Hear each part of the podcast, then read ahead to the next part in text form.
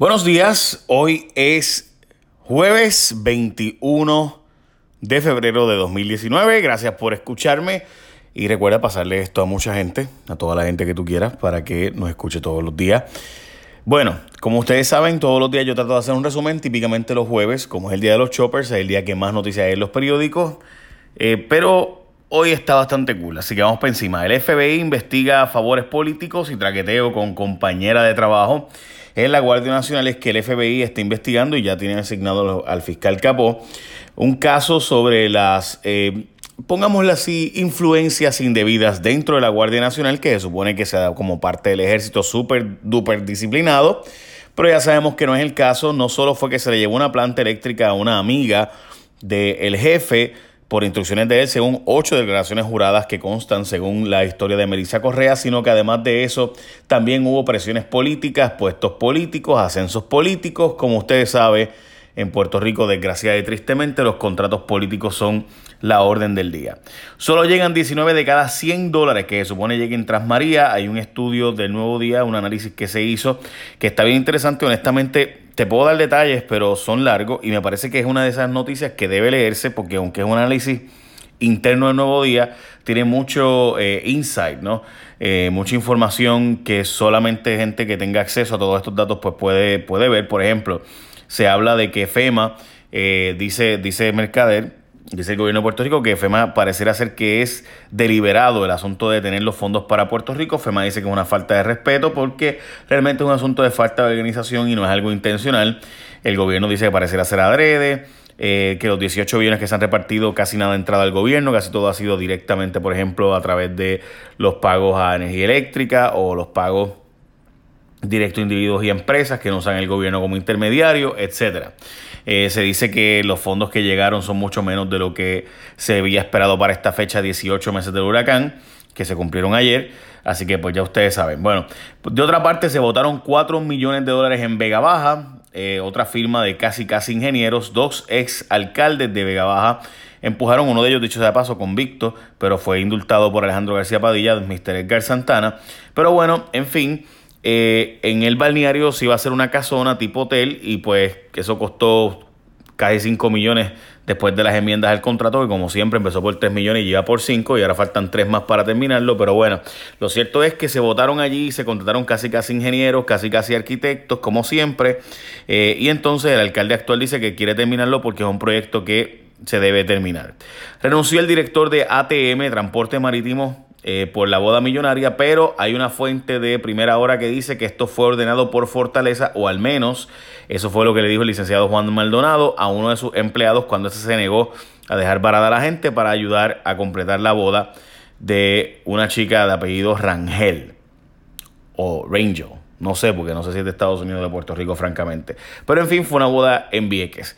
Dijo el individuo, Juan Maldonado, que él sirve al placer del gobernador, así que si el gobernador no lo quiere allí, pues se va.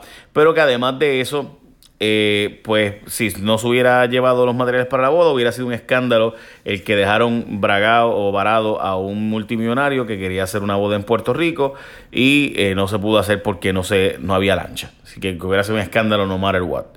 Bueno, sigue la botadera de dinero en el Senado, 20.600 dólares en fondos públicos gastó el Senado por la impresión de 15.000 ejemplares de una revista que pretende presentarle al pueblo las labores realizadas por los senadores. De hecho, eh, mañana, ¿verdad?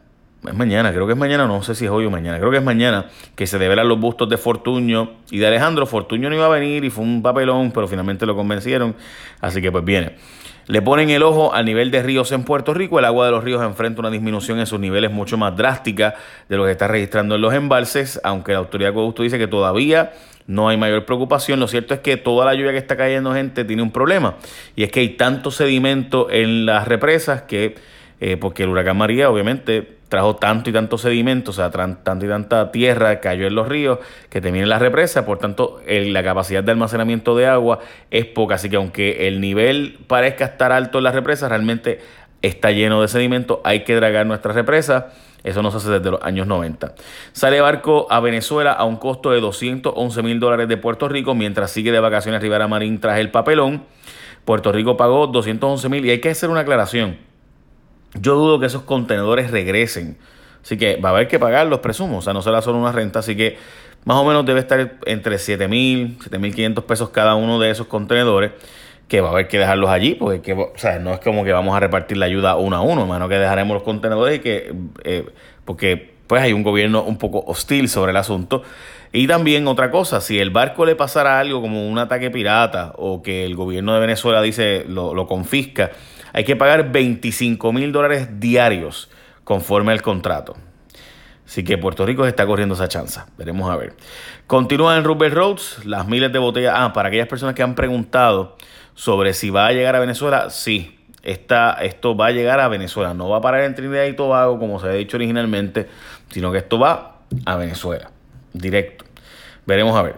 Continúa en Rupert Roads las miles de botellas de agua que no fueron entregadas a, damnificados. Resulta que las miles de botellas de agua que se encuentran en los periodos de la base Rupert Roads y que nunca fueron entregadas a damnificados que costaron centes. O sea, finalmente, ¿cuánto costó realmente esta botella de agua? Bueno, pues traerlas a Puerto Rico costó 20, cerca de 19 millones de dólares. Pero además, estas botellas costaron en demoras, o sea, en almacenamiento, utilizando los vagones, los furgones, cerca de 50 y pico de millones. Nunca ha habido un número exacto. Se estimó que en 50 millones de dólares más o menos costó almacenarlas por todos los meses que estuvieron allí sin saber qué hacer con ellas. Por eso es que las pusieron en el tarmac, ¿no?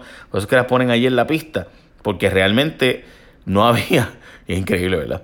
Eh, porque realmente la pista de. O sea, dejarlas en contenedores costaba extremadamente caro. Y costó en total cerca de 70 millones de dólares botellas de agua que nunca se usaron y que literalmente están decomisándose, aflochando, triturando el plástico para reciclarlo. Así de impresionante el asunto. Pues allí están todavía y ahora van a... Nada, veremos a ver. Le meten duro el lechón en Navidad. El incremento en ventas de cerdo durante la Navidad fue tanto que los porcinocultores están haciendo malabares para cubrir la demanda que hay en Puerto Rico porque se vendió todo el inventario las pasadas Navidades. Como ustedes saben, las Navidades pasadas fueron nuestras primeras Navidades después de Huracán María, así que fíjate tú que hubo fiesta con el lechón. Estudio sobre leyes de cabotaje, el precio sube y sube y sube.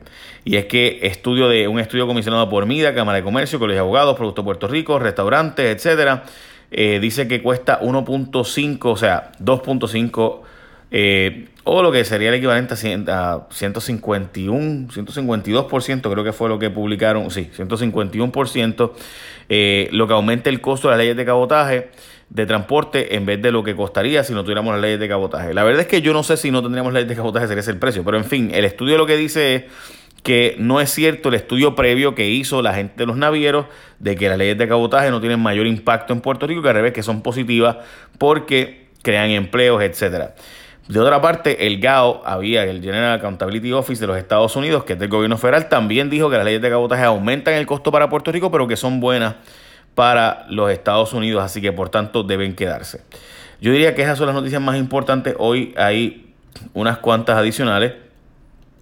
Eh, entre ellas que PJ Sinzuela va a cantar en Venezuela, que Héctor O'Neill estaba pidiendo de tener el descubrimiento de prueba en, su caso sexual civil, porque obviamente está el caso criminal.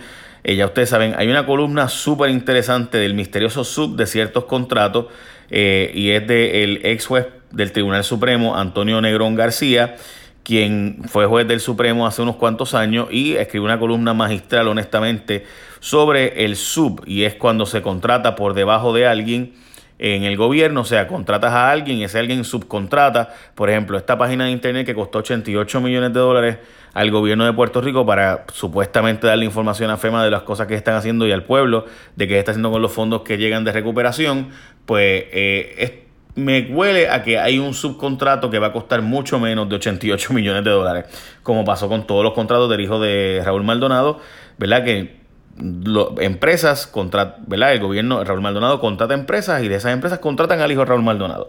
Cosas que pasan, tú sabes. Este, así que ya, ya veremos sobre ese particular, pero eh, también se hizo un informe de nuevo sobre las leyes contributivas y la reforma contributiva donde eh, ¿verdad? Eh, todos los que trabajan por cuenta propia tienen un montón de dudas por todo lo que hay. Y también Caribbean Cinemas elevó su oferta del segmento de lujo allí en en San Patricio, eh, donde se está haciendo este nuevo cine. Bueno, básicamente inaugura la semana que viene, lo que será un cine bien cool de estos tipos de Estados Unidos. Eh, veremos a ver el precio, porque obviamente, pues, eh, un marco más arriba.